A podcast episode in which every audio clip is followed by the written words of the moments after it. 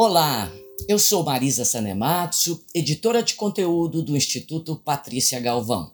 Sejam muito bem-vindas e bem-vindos ao quarto episódio da série Violência e Assédio no Trabalho, do Patrícia Galvão Podcast. O tema de hoje é o que as empresas podem e devem fazer para enfrentar a violência e o assédio contra mulheres no trabalho.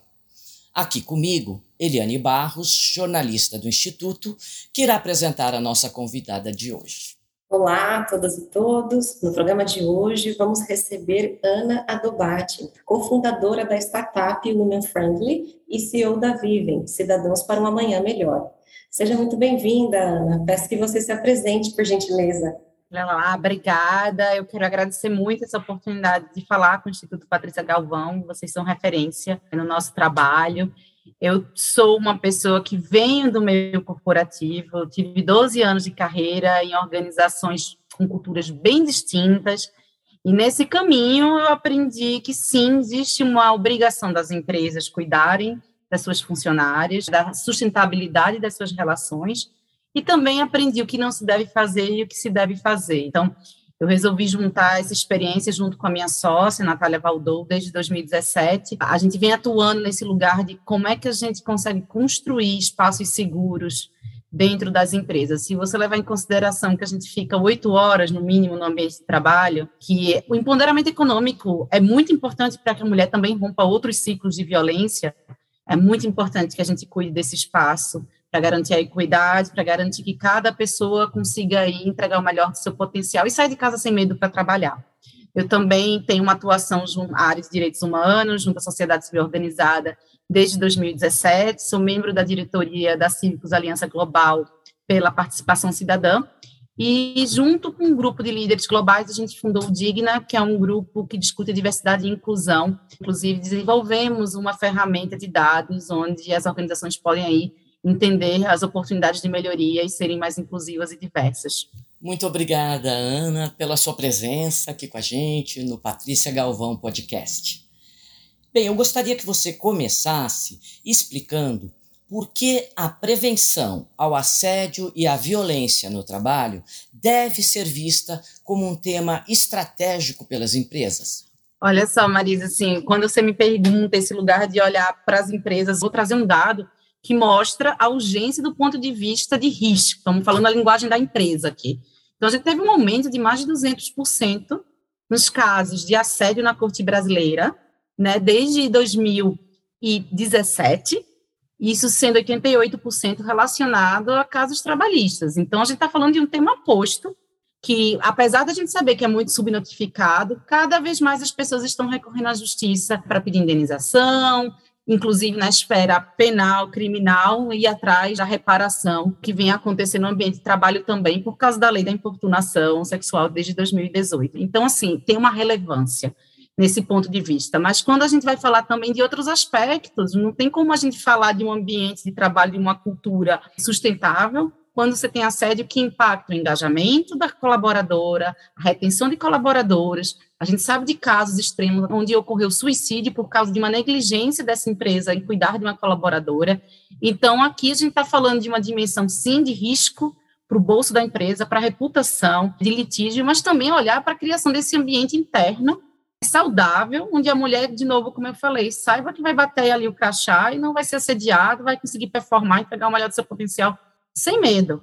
Então, uma empresa que trabalha com a prevenção, ela só tem a ganhar. Ela vai não só evitar riscos financeiros, como também construir uma cultura que vai atrair também talento. Uma empresa que tem uma boa reputação, ela não só ali no dia a dia está retendo seus talentos, porque custa muito você treinar uma colaboradora. Imagina, depois de seis meses, que é quando a curva que essa colaboradora começa a estar tá, de fato integrada, entregando todo o seu potencial do ponto de vista técnico, você perdê-la por causa de assédio, Imagina também o potencial que é ter uma reputação positiva na atração de talentos femininos. E hoje a gente também tem essa siglinha, né, ESG, Environmental Social Governance, que está sendo uma cobrança dos investidores também.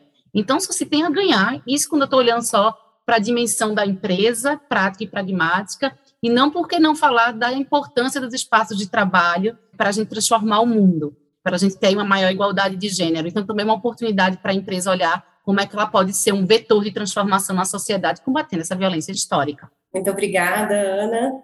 É, em 2020, o Instituto Patrícia Galvão realizou uma pesquisa em parceria com o Instituto Locomotiva e apoio da Louds Foundation sobre a violência e o assédio contra as mulheres no trabalho. Foram entrevistadas mil mulheres e 500 homens de forma online em todo o país. Os dados da pesquisa apontam que 76% das mulheres sofreram violência, constrangimento ou assédio no trabalho, sendo que a maioria das vítimas tratou a situação de forma individual, ou seja, não formalizou uma denúncia contra o agressor. Na sua avaliação, Ana, isso acontece porque essas práticas são tão comuns no trabalho que a vítima acaba achando que é normal ou então que não vale a pena levar o caso adiante, até porque ela pensa que a empresa não vai dar importância. Com certeza. Trago aqui também um outro dado que endossa aí essa situação, que uma a cada seis mulheres pede demissão sem sequer pedir ajuda, notificar um superior, uma colega. E aí vamos aqui colocar diferentes elementos aqui para é, falar desse cenário tão ruim e negativo. É você ter uma mulher que pode ser vitimizada, então assim, a, mas olha a roupa que você usa. Você não provocou, ah, ele é assim mesmo, você que é dramática demais. Aqui, quando a gente fala de violência de gênero, a gente tem que levar em consideração a revitimização. É essa mulher ser perseguida, é essa mulher, de repente, ser estigmatizada no ambiente de trabalho, é isso ser levado, inclusive, para a vida pessoal dela, ter que conversar com o marido, que isso aconteceu, que foi humilhada no ambiente de trabalho. Então, tem aí uma carga muito pesada ainda, que historicamente acompanha a mulher que denuncia, que fala. O assediador também, vamos lá, ele sabe escolher a vítima dele. Em geral, eles vão atrás da que está mais isolada. A gente já tem estatísticas que mostram que as maiores das vítimas são aquelas que estão no nível mais baixo da hierarquia da empresa. Então, de fato, aí questão do poder, de quem ela acessa, o quanto que ela tem poder de fala e influenciar na empresa, também conta somando tudo isso, temos esse cenário nefasto aí. E aí a gente tem que olhar que, realmente, uma empresa que não se posiciona claramente de forma eficaz contra o assédio, coloca o seu canal ali de denúncia como um grande amigo e não como algo, ah, você vai usar aqui para prejudicar alguém, não reposiciona. Você precisa ter um canal ali divulgado, promovido, para que as pessoas peçam ajuda, ter um olhar muito claro e explícito de que sim, contamos com essa mulher, que ela peça ajuda antes de pedir demissão, antes de adoecer, até porque a gente sabe que o assediador repete padrões, então é muito comum que quando uma denuncia, outras apareçam, e a gente não quer alguém que vai fazer várias vítimas dentro de uma empresa, né? Eu acredito que qualquer gestor e líder positivo não vai querer que isso aconteça no seu ambiente de trabalho. Vamos trazer mais alguns dados, Ana, da pesquisa, que apontam as barreiras que impedem as mulheres vítimas de violência e assédio no trabalho de formalizar uma denúncia. 11% das trabalhadoras não denunciaram pelo fato de terem sido assediadas pelo superior, e 10% por terem visto o mesmo ocorrer outras vezes sem solução. E dos casos de violência e assédio que foram denunciados, em 12% a empresa sequer ouviu a vítima. Na sua avaliação, Ana, o que é preciso fazer para que as empresas passem a dar a devida atenção para esse problema? E quais são os mecanismos de proteção que, na sua visão, podem ser criados pelas empresas para que essas trabalhadoras se sintam seguras para formalizar uma denúncia e buscar justiça? É, então, vamos lá colocar primeiro que quando uma empresa tem esse lugar de eu me posiciono, eu quero te proteger, está aqui o meu canal de ouvidoria, estimula que procurem um canal de ouvidoria, estimula que os líderes falem sobre esse canal de ouvidoria e falem sobre o tema sério, façam treinamentos, estimule essa conversa, não tratar como um elefante na mesa, como um tabu. Já falei, é um tema posto. A gente tem aqui o líder máximo da CBF, aí que fica proibido de atuar no futebol. Então, que exemplo maior do que isso é um tema posto? A gente tem uma pesquisa que mostra aí. As meninas, a partir dos 16 anos do Brasil, já começam a colocar o assédio como o maior temor na sua vida. Então, a sua jovem aprendiz, a sua estagiária, a sua jovem funcionária, ela vai entrar sabendo o que é assédio, ou desconfiando do que seja, sabendo que isso é um tema posto. Então, não tem muito como fugir. Agora, nesse sentido, vamos falar que uma empresa que acolhe porque você tem que falar do acolhimento dessa denúncia, dessa escuta ativa, né, dessa escuta que não tenha viés, que revitimiza, que aí, porque é uma pessoa de muita influência, você relativiza diante da vítima. A gente já viu aqui, as pessoas que têm menos poder são geralmente as maiores vítimas. Então, que escuta é essa? Que posicionamento é esse? Até porque, assim, se essa vítima ela é acolhida, e a questão é endereçada com profissionalismo, com uma governança correta, porque também não vale só ter ouvidoria. Quem recebe essa denúncia?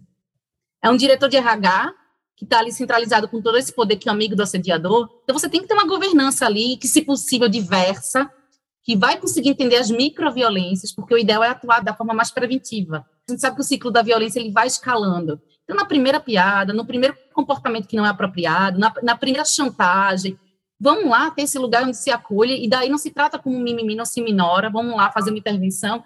Dificilmente essa mulher vai procurar a justiça e perder o emprego, ela vai ser mantida no emprego e quem vai ser punido é o assediador.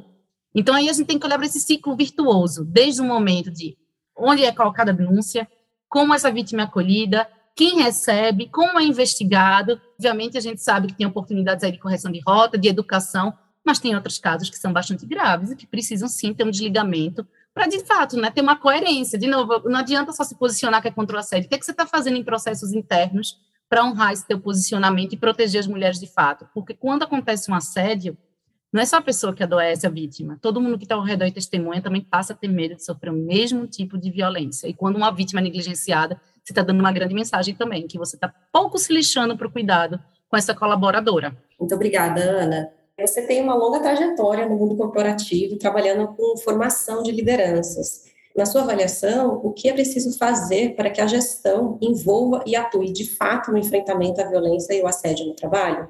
Então, a gente sempre fala na Women Friendly que a gente fala primeiro com o líder.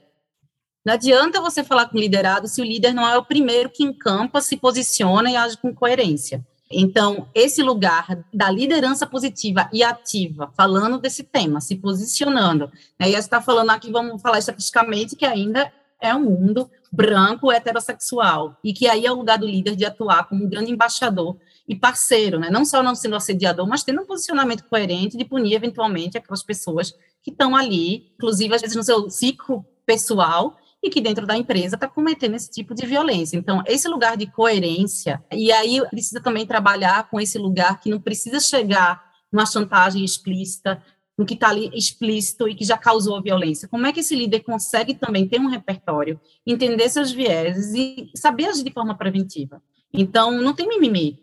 O que tem é ele entender exatamente que uma mulher grávida que é escanteada, isso é um assédio moral, uma piada que é machista está alimentando e validando sim um ambiente que é próspero e frutífero para o assédio sexual. Então, esse comportamento positivo é extremamente importante para o começo da jornada da transformação cultural.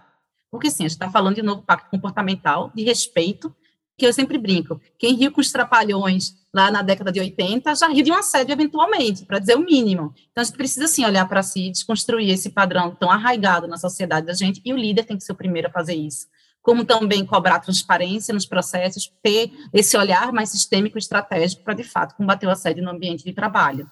Obrigada, Ana. É exatamente, né? Nós precisamos que a gestão se comprometa com a mudança das práticas e das políticas da empresa.